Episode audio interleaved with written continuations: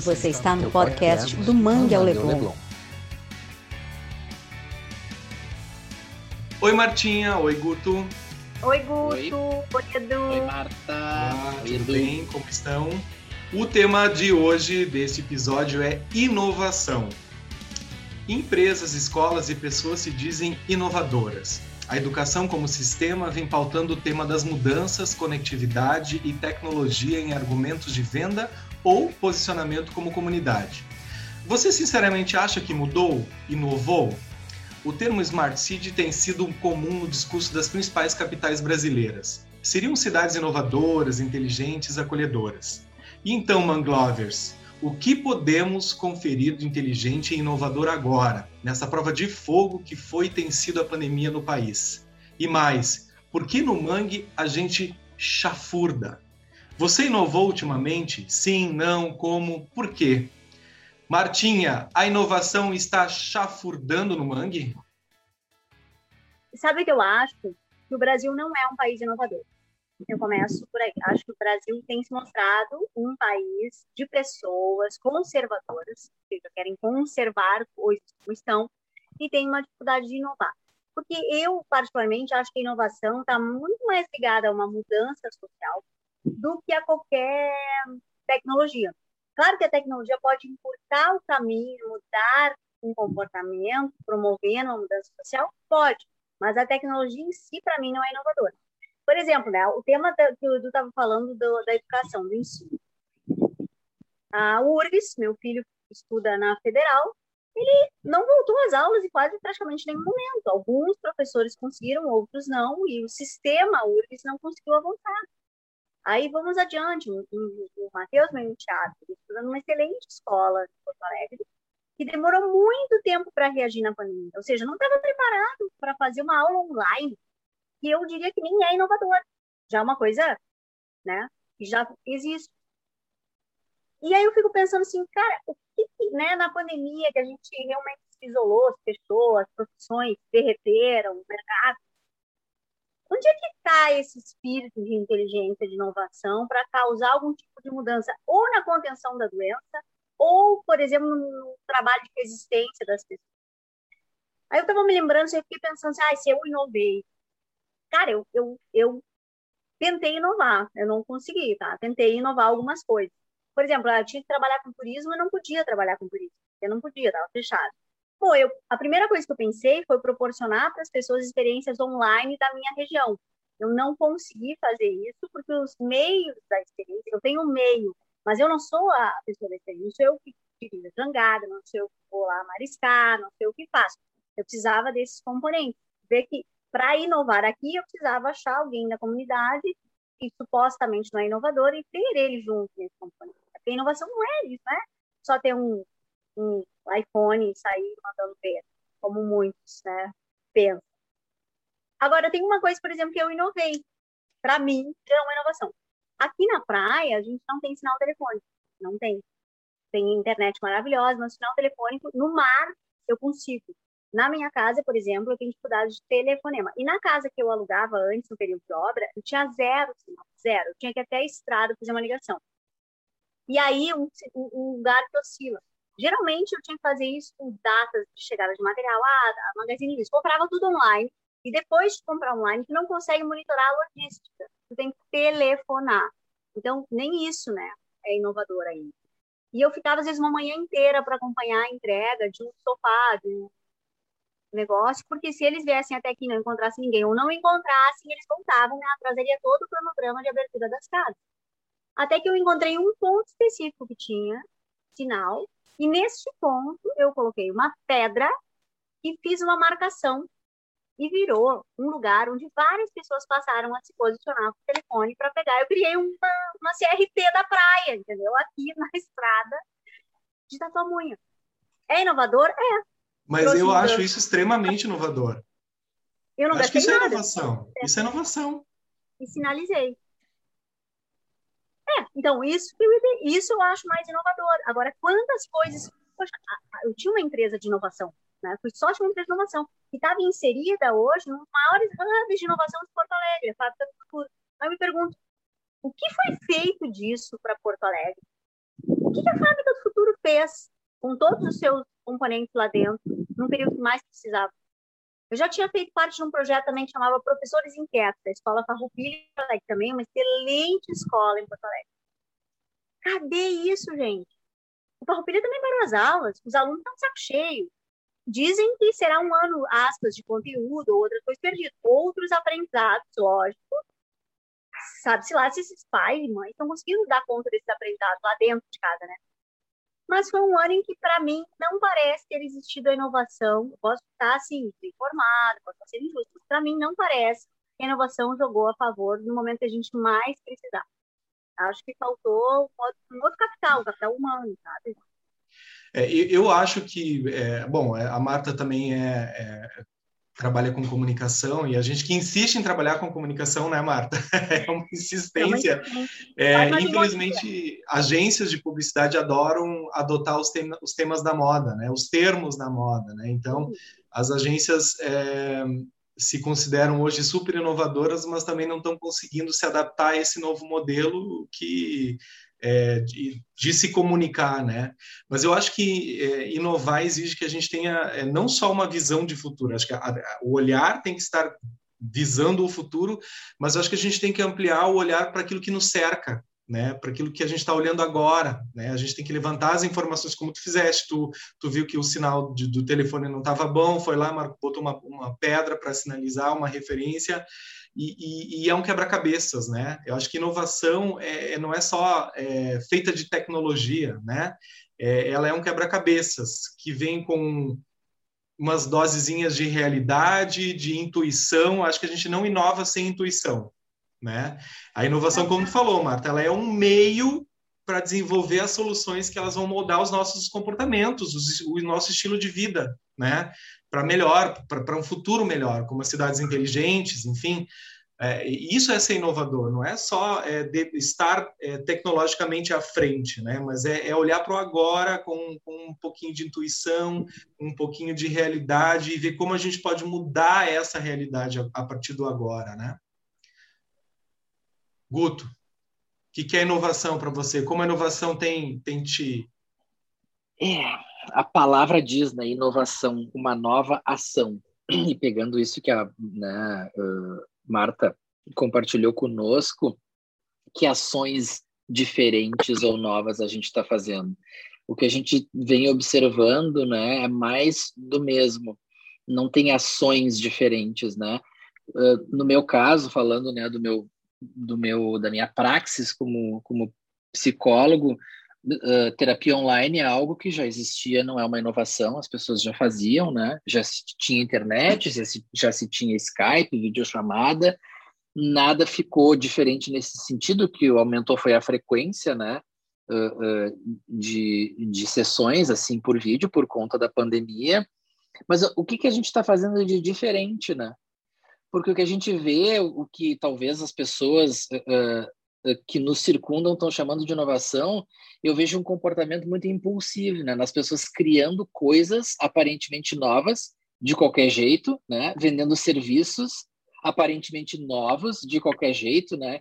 Então a gente vê aí é, promessas de cura, por exemplo, falando da minha área, né? É, pessoas que se intitulam coach, coach de pandemia, coach de saúde, coach de relações amorosas, oferecendo é, é, uma inovação, ou seja, eu vou te propor uma solução rápida para o teu problema, porque esse velho jeito de fazer terapia ou de buscar profissionais de saúde não está adiantando mais. Então, as pessoas usam a palavra inovação para propor coisas que não têm nada de novas, que são absolutamente impulsivas, né, e que não nos oferecem nenhum tipo de construção. Então, que ações diferentes a gente pode fazer para construir futuramente é, situações, coisas eh, melhores para nosso, né, para o nosso coletivo. Eu fico pensando muito nisso, né? É uma palavrinha da moda, inovação, mas uh, ação diferente vejo muito pouco, né? Não sei o que, que vocês pensam sobre isso, mas é, é, eu vejo muito mais a inovação como uma palavra uh, muito repetida, muito pronunciada, absolutamente impulsiva e, e, e de resultados é, muito vazios, assim. Não, não enxergo Coisas consistentes nisso, né? Perfeito, Guto. Eu fico pensando assim, claro, é, eu não consegui muito sair do recorte da pandemia, mas porque eu acho que foi uma prova de fogo. as empresas fecharam, as empresas fecharam. Aí, agora seria um aliado mudar o jeito de produzir com tecnologia ou outra maneira, ou mudar o impacto que tem, né? Para a gente poder re reagir ao que o mundo estava nos apresentando como desafio. A gente não conseguiu. O, o, o brasileiro criativo, sabe? Essa coisa. E, no fundo, eu acho que nós estamos sendo desestimulados a criar por uma série de questões, mas principalmente por matar a cultura, por matar a educação, é, que é dali que vem o criar, né? não é não é do, desculpa, não é de fazer coxinha e vender por R$1,99. Né? É, numa cultura conservadora, numa cultura conservadora, como a gente vem observando, assim, drasticamente, né, a, a nossa brasileira, que tem se mostrado, pelo menos, né, uh, a inovação parece que ela entra uh, como algo que é algo que não, não te apresenta saída, tu é forçado a fazer. Então, assim, aquelas pessoas que não trabalhavam online de jeito nenhum foram forçadas a fazer isso. Então, o que é novo, parece, aqui no nosso país, é algo que já existia há muito tempo nos outros países, muito antes de pandemia, e que nós fomos forçados a fazer por Exatamente. conta da pandemia. Porque, não de novo, não tem nada, né? É. Exato, não, nem aceitávamos fazer. Eu, me lembro quando a gente trabalhou uma vez um, conceito chamado sala de aula invertida, tá? que poderia ter sido super bem utilizado na pandemia, que é o seguinte, o professor, ele é um cara que vai, sei lá, ah, eu tenho que ensinar a história do Brasil. Então, eu vou definir os conceitos, qual é o, o parâmetro, que pacote de histórias eu vou contar para contar a história do Brasil. Vou deixar esse conteúdo disponível, escrito, falado, gravado, em figurinha, numa pasta os meus alunos vão consumir, e aí o meu contato com os meus alunos não é mais para aquilo. O meu contato vai ser para gerar experiências sobre tudo que está posto lá. Se ele quiser ler na patente, se ele quiser ler na pracinha, se ele quiser ler de madrugada, ele pode ler a hora que ele bem entender. E aí, claro, num horário combinado de experiência do professor, e aí sim na sala de aula, ou online, ou no currículo, né, sei lá, a, a experiência do professor, e a, a, o magnetismo que ele vai ter sobre os alunos é o que ele vai ter para trocar naquele momento. A gente não consegue fazer isso, não se conseguiu fazer isso, né? E isso uh, não é tão inovador quanto parece, né? É, é, a sala de aula invertida, vamos dizer que é um conceito que já existe, já se usa em outros países. Poxa, poderia ter sido um aliado incrível para os conteúdos online das escolas. Nenhum deles fez. Não estava conceito... pronto. Ó, começou. Então, vamos demorar uma semana só para todo mundo cair a ficha da pandemia, né? Porque isso também é um pouco discutir. E aí vamos entrar. Não estava pronto para ninguém, cara. Um negócio que tem escola dando palestra dizendo que faz. Então, para mim, inovação passou a ser um termo uh, charlatão, tá? como outros. Isso moda. Exatamente. Legendou o meu sentimento, botou uma legenda no, é. no, na, no que eu estava querendo Esse conceito dizer. de, de, é de sala invertida que, que a Marta trouxe, por exemplo, funciona muito bem na Nova Zelândia há muitos anos. É, foi uma referência, uma mudança do, do, do, ensino da Nova Zelândia foi a partir dessa sala de aula invertida, é, que há anos eles praticam esse, esse conceito de, de educação. É, eu acho que a gente confunde muito inovação com depender, depender de tecnologia, né? E não é, é só isso, né? E também está além disso, né? Acho que a gente criou e acreditou em gurus da inovação no Brasil. Eu não sei se isso é uma coisa mais mundial, mas vou falar assim do nosso terrinha, é, porque eu vou, vou lá vou compartilhar mais uma experiência minha. Quando eu criei a, a empresa que eu não sou mais sócia, que chama Nano, teoricamente, talvez fosse a maneira, inclusive, que eu me visse, mas o mercado também é assim. Eu não era a sócia inovadora, eu era sócia do business, eu era sócia de boas articulações de mercado, a sócia da confiança, né? Eu tinha outro elemento. O sócio inovador era o outro, que não era nada inovador. E eu comecei a me dar conta, isso foi importante para mim também, que eu tinha mais criatividade para desenrolar questões empresariais, com a comunidade, pela experiência, inclusive, que tive no Estado, que é considerado não inovador, né? Uh, mas tinha me dado um chão, dizer, cara, não adianta vir com mequetrefes e coisa e tal, lá no interior de Cacimbinha não tem sinal, meu filho, não tem sinal. É como aqui, ah, vou fazer um aplicativo conectar os pescadores. Cara, não tem internet, não tem sinal telefônico, não temos rádio, não temos notícia, não tem jornal. Não dá, sabe? Menos.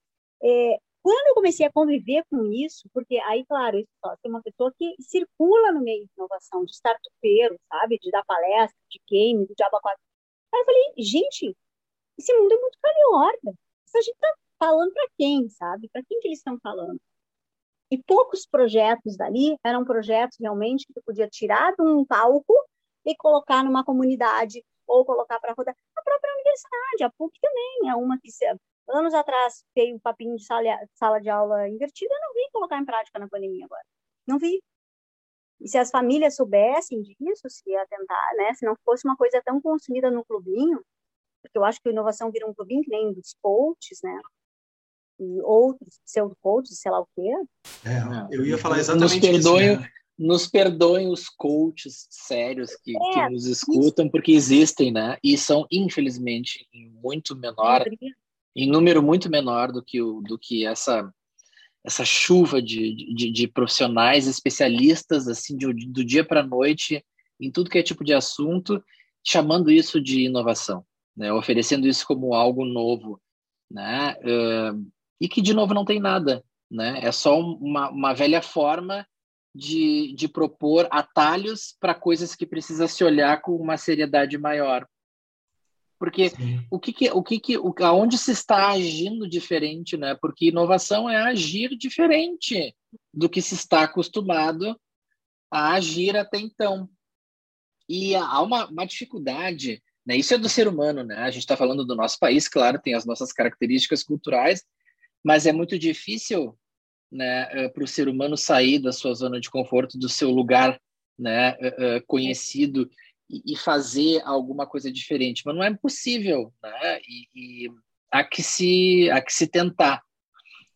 Mas eu, eu acho que a dificuldade está aí, é o que a Marta falou, você também comentou, Guto, é, é se cria aqui Porto, em Porto Alegre, né? Vamos, vamos, vamos trazer para cá. Eu conheço algumas iniciativas que viraram clubinhos, né? A gente tem os hubs de inovação, é, que se consideram hubs de inovação, que é, é uma sala com 20 startups dentro, né? E, e totalmente desconectadas com, a, com, com, essa realidade que a Marta comentou. Tá, vou lançar um aplicativo que vai inovar o jeito de fazer não sei o quê, mas eu não tenho, não estou olhando para fora, que, que, entendendo que lá, lá no interior eu não tenho conexão com a internet é delirante. fazer. E aí eu fico ali no meu grupo conversando. Um aplicativo para pescador, né? Que não, tem, que não tem acesso a celular é delirante. Tu, tá, tu não tá conectado com a realidade, né? Não. Que, que não sabe ler, né? A população não sabe ler. Aí eu fico pensando nessas coisas assim, básicas, né? Tipo, auxílio emergencial. aqui, na região que eu moro, a academia que eu frequentava antes de ser fechada com a pandemia, eles fizeram atendimento à comunidade por conta própria, voluntários, profs, porque eles sabiam mexer no aplicativo, enquanto a maioria não conseguia acessar o aplicativo da Caixa, que é complicadíssimo para uma população que não sabe ler. Podia ter tudo em áudio. Não, é horrível. Aí eles, eles abriram uma banca. Aí o que acontece? Aconteceu a aglomeração precisou as pessoas fazerem fila e se reunirem lá por várias manhãs para os meninos ensinarem a baixar o aplicativo, acessar, criar um login.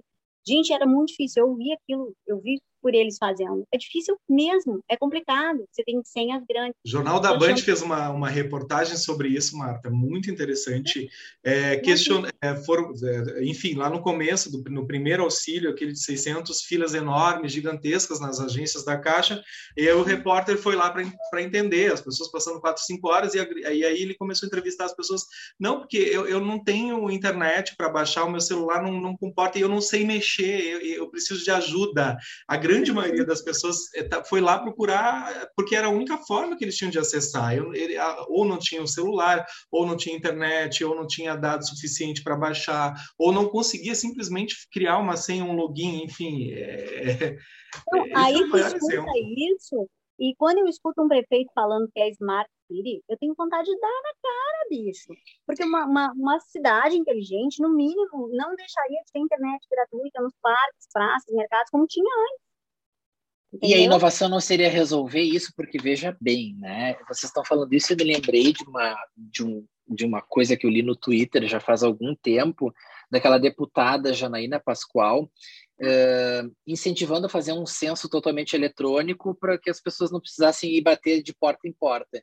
E aí tinha uma resposta de uma moça ao tweet dela, dizendo assim: vou postar uma imagem porque não quero me dar o trabalho de responder. E a imagem era uma casa de barro, uma uhum. família extremamente uhum. pobre na frente. Como é que esta família vai entrar uh, uh, no site para fazer o cadastro no censo eletrônico? Essa população, então, não existe, ela não vai fazer parte do censo. Isso é inovação?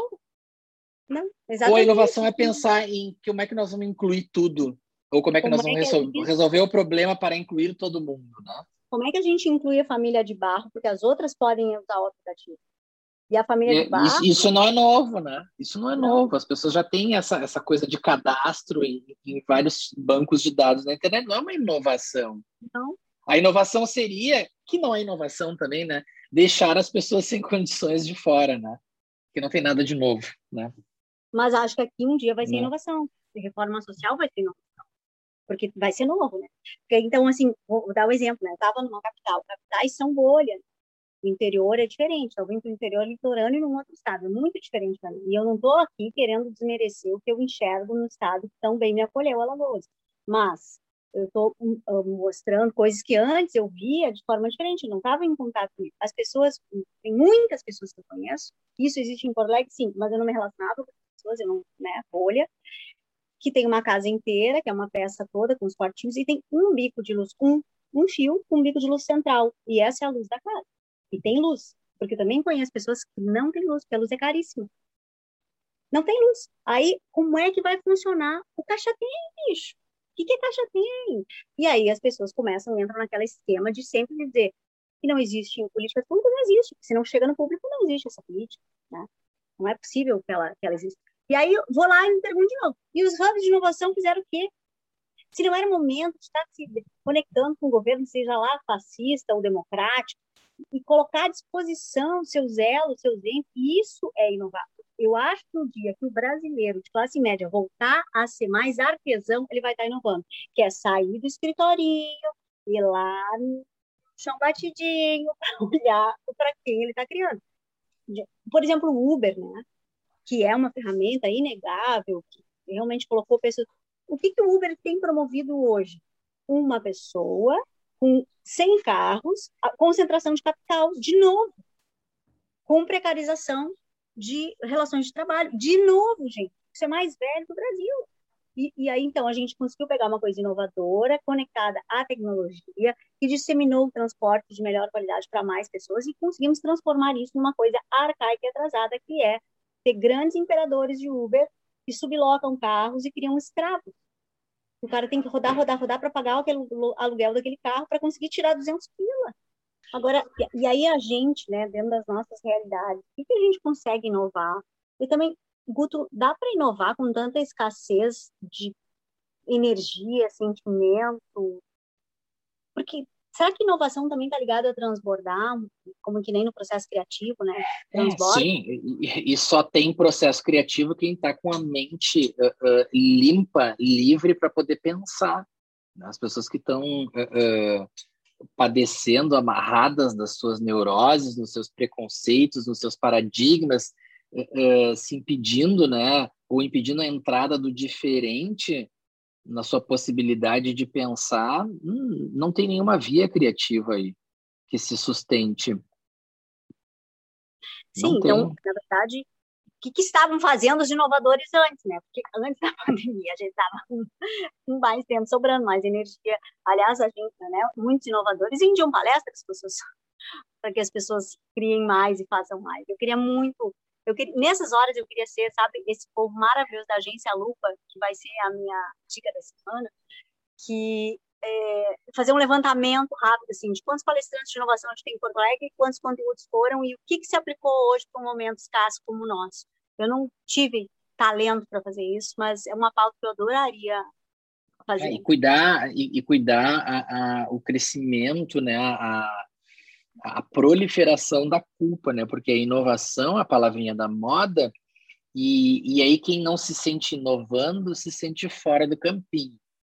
Então a gente tem muito isso também, né? Essa, essa, essa ditadura, não sei se dá para usar essa palavra, enfim, mas assim essa, esse imperativo de que é, tem que estar o tempo todo inovando é, e, e, e, e, nessa, e nessa lógica as pessoas se forçando a inovar acabam entregando sem se dar conta mais do mesmo, se sentindo improdutivas, ineficientes quando na verdade elas estão uh, uh, fazendo atividades ou entregando conteúdos que são importantes e bons, né? Então, também cuidar com isso, né? Tudo é inovação, tudo tem que ser, se inovar e, e, não poder pensar naquilo que funciona e que é bom, né? A gente quer inovar para aquilo que não funciona e não tá bom, ou que funciona e não tá bom, né? Porque o que funciona e é bom não precisa necessariamente ser extirpado, né? É, é então a gente vive muito isso, né? E, Instagram, alimentar conteúdo. Eu me prestei a tentar fazer uma a, a fazer uma interlocução com, com o pessoal aí que estava trabalhando com mentoria, com, com uh, promoção de, do trabalho, assim, em redes, né? Do meu trabalho em redes sociais, no Instagram, era o, o Instagram e o Facebook como primordiais. E existia esse imperativo de conteúdo, mas assim, qualquer conteúdo, alimentar conteúdo para dizer que está postando conteúdo, o que que é, né? Tem, hoje tem regras, né? As pessoas me diziam, tu tem que dizer, tem que falar com o público, tu não pode botar que tu é psicoterapeuta, tu tem que botar assim, ajudo pessoas a fazerem A, B, C ou D. Já Mas transformei dizia, mais de 5 dizia, mil pessoas aí em é, busca do. É, eu já, e eu dizia para o meu mentor, mas é que eu não trabalho só com isso. Ah, mas tu tem que escolher um nicho. Vamos pensar em relacionamentos. Eu trabalho com relacionamentos, mas eu também trabalho com outras coisas que não são relacionamentos. Eu não consigo me definir nessa caixinha, não vai dar para mim, então, essa coisa de rede social. Ou então eu vou usar a rede social do jeito que é mais genuíno para mim, que é mais verdadeiro para mim, tendo 10 seguidores ou 200 mil seguidores, não importa. Mas este não sou eu. Não, não, não compactuo com isso. Perfeito. É, a gente está tá todo mundo tendo que virar TikToker, né? Tá todo mundo tendo que virar YouTuber, TikToker e, e inovação é, é, isso. Inovação no nosso, no, na nossa cultura hoje é isso. Isso é inovação, né? Que não, que, de novo, não tem nada de inovação. Tu abre o Instagram e são perfis assim, uh, uh, as pencas, né? Ajudo uhum. você a se ajudar, ajudo você a construir uma relação melhor, ajudo você a chegar do zero ao 100 assim, são, são, são slogans em forma de promessa. E uhum. a minha ética de trabalho não é promessa, a minha ética de trabalho é travessia, é construção, que eu acho que isso é ser humano. Né? Nós estamos numa constante travessia que vai terminar, não sabemos quando. Né? E inovar não é isso. Inovar não é isso. É, a gente vê muito também. Não estou exemplo, de acordo. trazendo para o lado da comunicação, né? Grandes startups, é, então todo mundo focado em dados, dados, dados, dados, dados, dados, se lança aplicativos e dados dados, mas a comunicação está fazendo o quê? Está comunicando e conversando com, com quem? Com o quê? Né? É, a Mata falou antes de fez um questionamento, né, no meio dessa pandemia, onde estavam, onde estão os inovadores? Eu não sei onde estão todos, mas eu estou vendo muito inovador lançando aplicativos de e-commerce, viu, Martinha, né, durante essa pandemia. Eles estavam bem ocupados em lançando aplicativos de e-commerce para grandes incorpora empresas. Daí, eu vou dizer uma coisa: Milagre de Porto de Petras deram chinelada. Eu queria ser o Paulão agora com o meu Havaiana batendo na mesa porque desde que eu cheguei aqui, os mercados atendem por WhatsApp tranquilamente. Aí, ah, mas é uma cidadezinha. Sim, é uma cidadezinha. São duas cidades de 10 mil habitantes cada uma e que tem empreendimentos que, por conta de serem uma cidade pequenas, esperam um atendimento personalizado, que dá muito mais trabalho. E eles fazem. Então, tu manda por WhatsApp, recebe na tua casa por WhatsApp. Na minha casa, para eu receber por WhatsApp, tem que andar numa estrada de 4 km de chão batido e a compra vem. Entendeu? Piscina. E tem aplicativo de compra também, onde eu vejo os corredores virtuais. A grande, o maior mercado que eu gosto muito, tem saudade. Gaúcho, bonitaço, todo mundo gosta, não tem.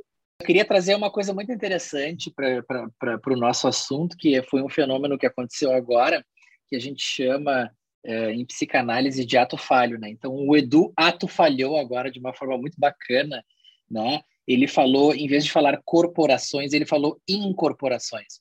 E aí eu acho que é importante a gente pensar isso, né? O que, que, o que, que se quer dizer com incorporações?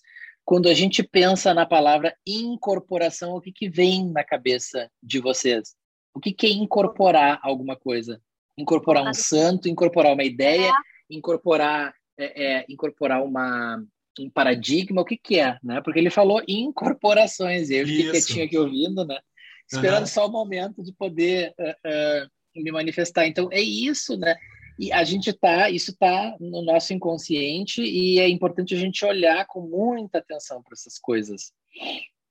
Estamos todos incorporados ou alguns resistindo à incorporação das corporações? Augusto tirando o sono da gente.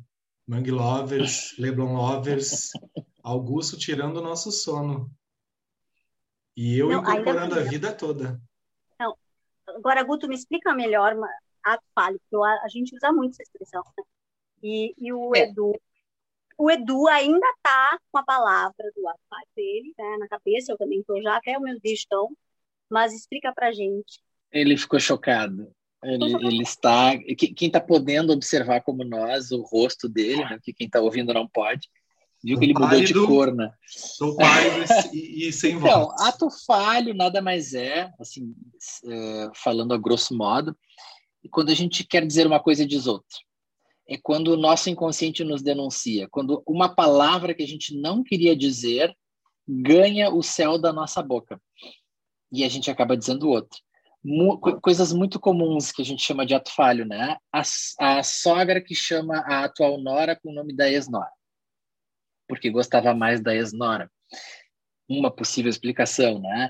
Uh, quando a gente quer uh, dizer uma coisa como Edu e diz outra, né? confunde, faz um, um, uma, um, uma troca de bola aí, em, em, vez de falar corporações, fala incorporações. Né? Quer dizer corporações, mas o que sai, o que ganha o céu da boca é incorporações. Então, ato falho é isso. É o nosso inconsciente nos delatando. Quantas vezes a gente né, não passa por isso, né, em muitas situações da vida. Mas isso trouxe uma coisa maravilhosa, que foi a gente né, poder construir a, em cima o bate-bola aqui, que é como as corporações não conseguem incorporar pessoas. Palavras do Edu, que eu adorei, quase uhum. poético.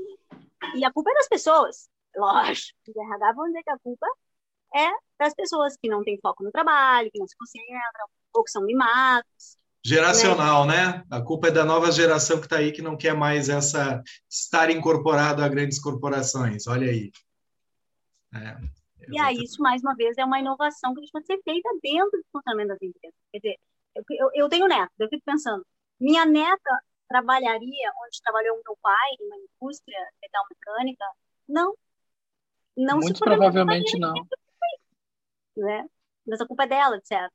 ou do meu filho, que educou ela para ser uma, uma criança mimada, porque não quer trabalhar do mesmo jeito que trabalhou. E, e, por outro lado, as startups se vendem como inovadoras porque, na visão delas, elas são, estão sendo disruptivas em relação a isso, né? E não, muitas reproduzem os, os arquétipos, reproduzem todo o processo interno de trabalho, tal qual, ou pior, precarizado, é que a gente estava falando, né? Então, é, é, desconstruído, é numa sala, é na cozinha de casa, é na garagem, mas aí tem comercial, ninguém tem carteira de trabalho, tudo bem, sabe? Mas não é, não é porque tem carteira de trabalho que respeita mais pessoas, às vezes não respeita, mas... E aí vem, ou põe um puff colorido, né?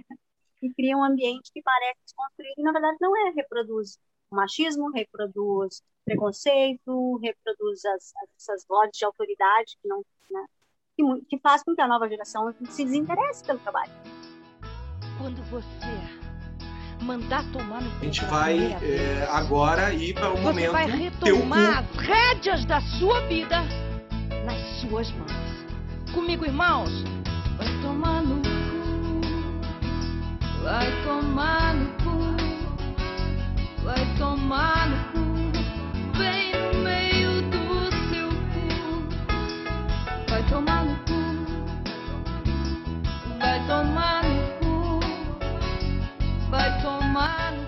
Ah, então vou dizer, meu momento teu cu é para as pessoas que querem, insistem em vender ou propor atalhos. Não se constrói uh, uma vida ou algo sólido buscando atalhos. Travessia é trabalho, trabalho emocional, trabalho de autoconhecimento. Travessia é coisa séria. A gente não busca atalho. Atalho é uma armadilha muito perigosa. Então, assim, é, é, como a gente tem visto isso, né? Assim, a, a, proposição de atalhos. Aqui é mais fácil, aqui acontece mais rápido. Não que o mais rápido não possa ser bom em determinadas situações, mas não é assim o tempo todo, né? É uma coisa quase, quase não, é, é algo totalmente do infantil, né? Totalmente do, do, do, imaginário do universo, ou da infantilidade do indivíduo que acha que propor atalhos é, é, é, está propondo a construção necessariamente de algo sólido que venha a ficar, né? Então é, vamos parar com isso, né? O que pode ser rápido, que bom, e o que não pode ser rápido, não vamos fazer de conta que não pode ser rápido. Né? Vamos, vamos fazer as coisas nos passos que elas precisam ser feitas. Ah, eu adorei, Guto, porque me lembra aqueles 10 passos para ah. vencer a sua fobia. Vou dar três dias para você desinchar. Igua, igualando, to, eu ia dizer igualando, olha só, igualando todo mundo, né? Como se todo mundo, todo mundo, uh, uh, todo mundo pode percorrer o mesmo caminho para resolver determinadas coisas, quando na verdade não, não é uma mentira, não é verdade isso, né? As nossas perspectivas são únicas, a nossa história é única, os nossos entraves, medos, é, possibilidades são únicas e ainda bem, né? A castração, que é outro termo psicanalítico, né, é um limite que salva a gente. A gente não pode tudo e tá tudo bem. Em algum momento talvez a gente possa, mas a gente sempre pode uh, uh, nos nossos limites. Bom, gente, como é que é? Como Ou é a gente é? sempre não, a gente, a gente, só pode nos nossos limites, a gente tem os nossos possíveis, é, ou limites, como queiram chamar, né? É, a gente não pode tudo, não é verdade isso que vendem, né? Esse é o, o momento teu Q2, né? Que eu ofereço hoje, né? Ai, querer é poder. Não, querer não é poder. Existe uma coisinha chamada castração e tá tudo bem, porque isso alivia Muitas pessoas leem esse tipo de frase e ficam num estado de cobrança é, é, e de alto flagelo emocional e mental é, desproporcionais e cruéis, né? Tá tudo bem não poder. O meu possível é até determinado lugar. Pode ser que algum dia eu possa mais, pode ser, mas hoje o que eu posso é isso e tá tudo bem. Eu não posso tudo, né? Então, antes que me perguntem, né, é que castração é um termo muito complexo, mas assim, grosso modo, de novo, né, para quem está nos ouvindo, é, é castração é, é, são os limites que, que, que, é, que, são importantes que a gente reconheça para viver em civilização. É muito mais complexo que isso, tá? Mas castração é algo que todos nós, né, por qual todos nós passamos, o nosso desenvolvimento psíquico, alguns com mais sucesso, outros com menos sucesso, né? A gente espera que, na melhor das hipóteses, né, o, o, o reconhecimento, né, a, a, a vivência, a aceitação da castração esteja ligada à nossa capacidade de saber que a gente não pode tudo e que isso nos salva e que a gente vive numa civilização que tem regras, que tem leis que precisam ser respeitadas porque existe o outro, que não é ao meu bel prazer, não é do jeito que eu quero, porque quero. Guto, e a gente pode citar várias personalidades com probleminhas na castração, né? Mas isso a gente pode deixar para um outro episódio. É isso que eu ia falar, Guto estava aqui rindo. O Guto, depois de oferecer dois momentos teu cu, que é praticamente uma repetição de da transa, vou atrasar de novo, vamos lá.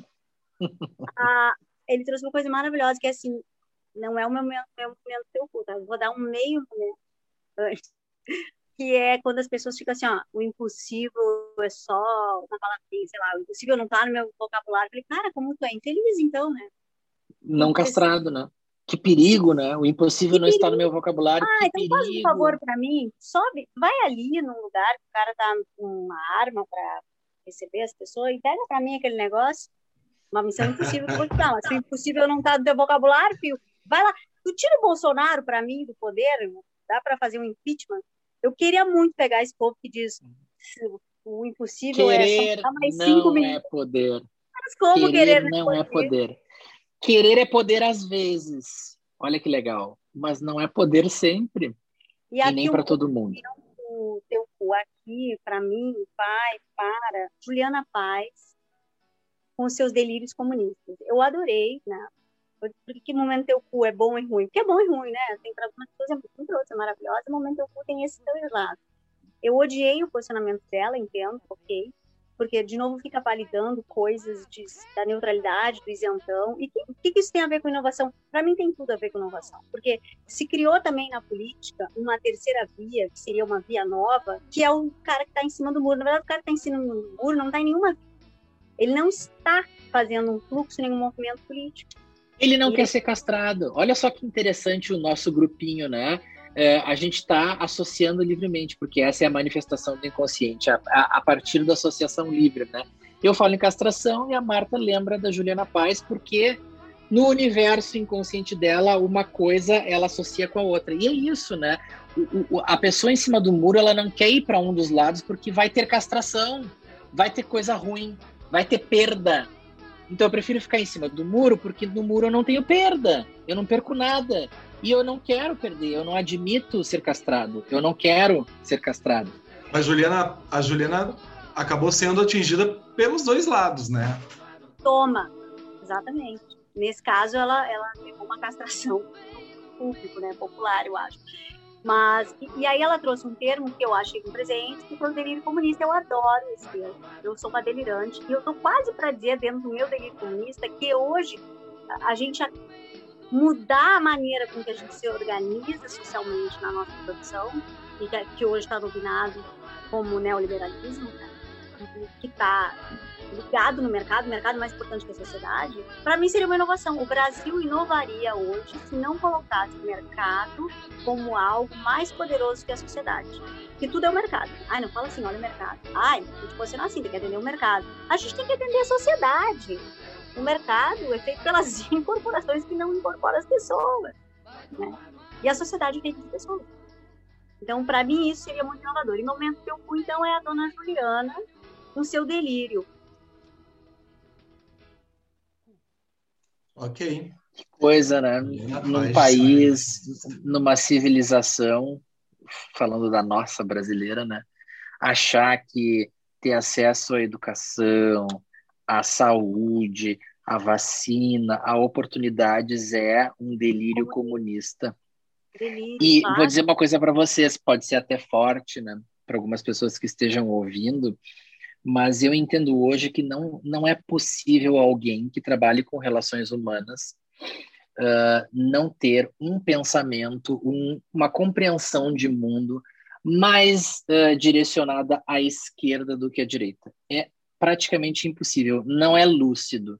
E eu não estou falando com isso que a pessoa seja de um partido A ou de um partido B. Uma visão de esquerda não quer dizer não quer dizer uma visão de partido, quer dizer uma visão de mundo onde se concebe oportunidades uh, para todas as pessoas, onde se concebe uh, inclusão para todas as pessoas. Então não tem nada a ver com comunismo. As pessoas estão misturando fatos históricos, né? Então ser de esquerda ou estar mais à esquerda do que à direita é uma questão hoje que eu entendo como humanidade e não tem quem não trabalhe psicanalistas, psicólogos que, que trabalham sem essa, essa percepção, eu acho que tem que rever esses conceitos. Ou pessoas que trabalham com pessoas.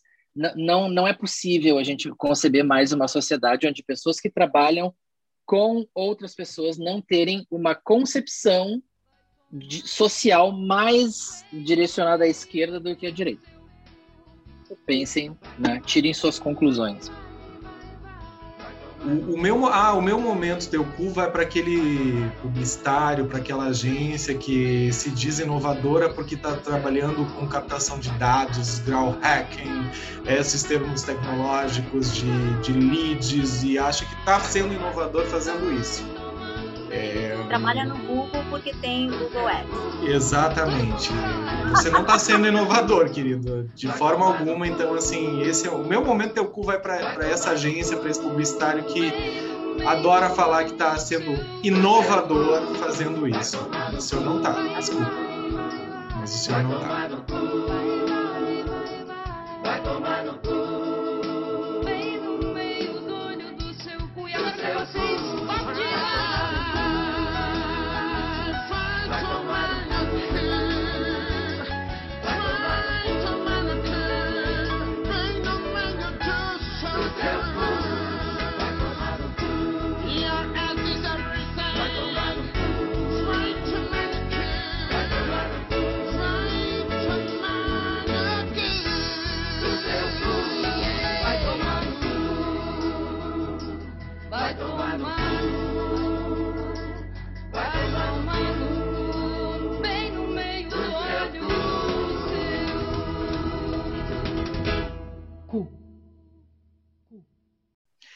Eu vou começar com as dicas, então. Eu tenho duas, tá?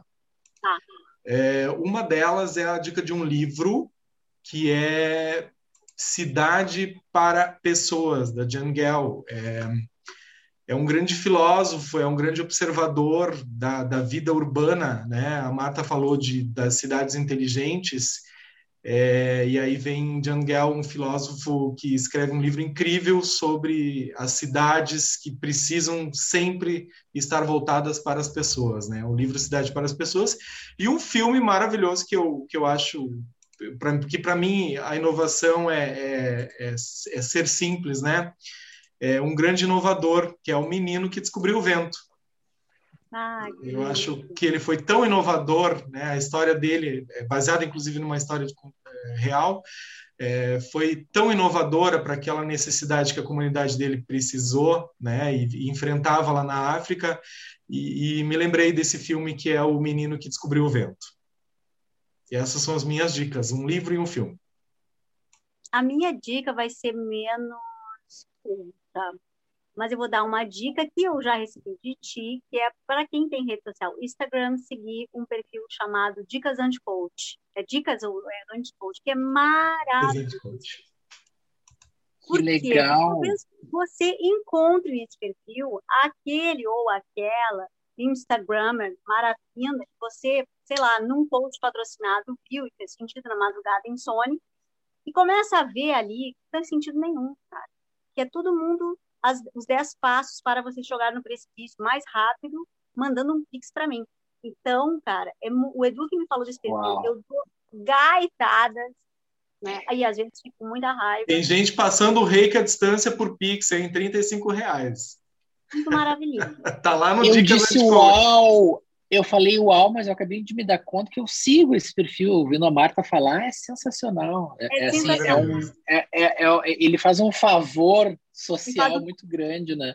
De trazer lucidez às, às pessoas que caem no conto do vigário. É muito legal. Uma baita dica. Né? Eu, bom, a minha dica de hoje é uma dica bem simples, né? É uma dica terapêutica. Faça alguma coisa boa para você nessa semana. Ah, qualquer coisa. Tomar um sorvete, conversar com um amigo, é, fazer as unhas, marcar uma massagem com todos os cuidados, evidentemente, né? Assistam, assistir a um filme que eu não tenho nenhum para recomendar no momento, mas é, eu acho que as dicas de vocês já estão de bom tamanho, então eu me recolho a minha, a minha simplicidade aqui e digo: façam coisas terapêuticas, façam carinho no cachorro, olha só, que nem a Marta está fazendo. É isso, viver tão simples, o que não significa que não seja é, exigente, mas é muito simples. Viver bem é simples, porém dá trabalho. As pessoas Dá. confundem essas duas coisas, né? Simples não significa não ter trabalho. Simples significa não ser tão, não estar tão neurótico com as coisas. Não complexificar, sei lá se existe essa palavra, complexificar tanto as coisas. Descanse, né? Dicas valiosas. Quando possível. Quando possível. Ok. Às vezes não dá, né? Então é isso. A gente vai encerrar mais um episódio do nosso podcast. E a gente se vê em breve. Marta, Augusto, Beijos. beijos, beijos a todos.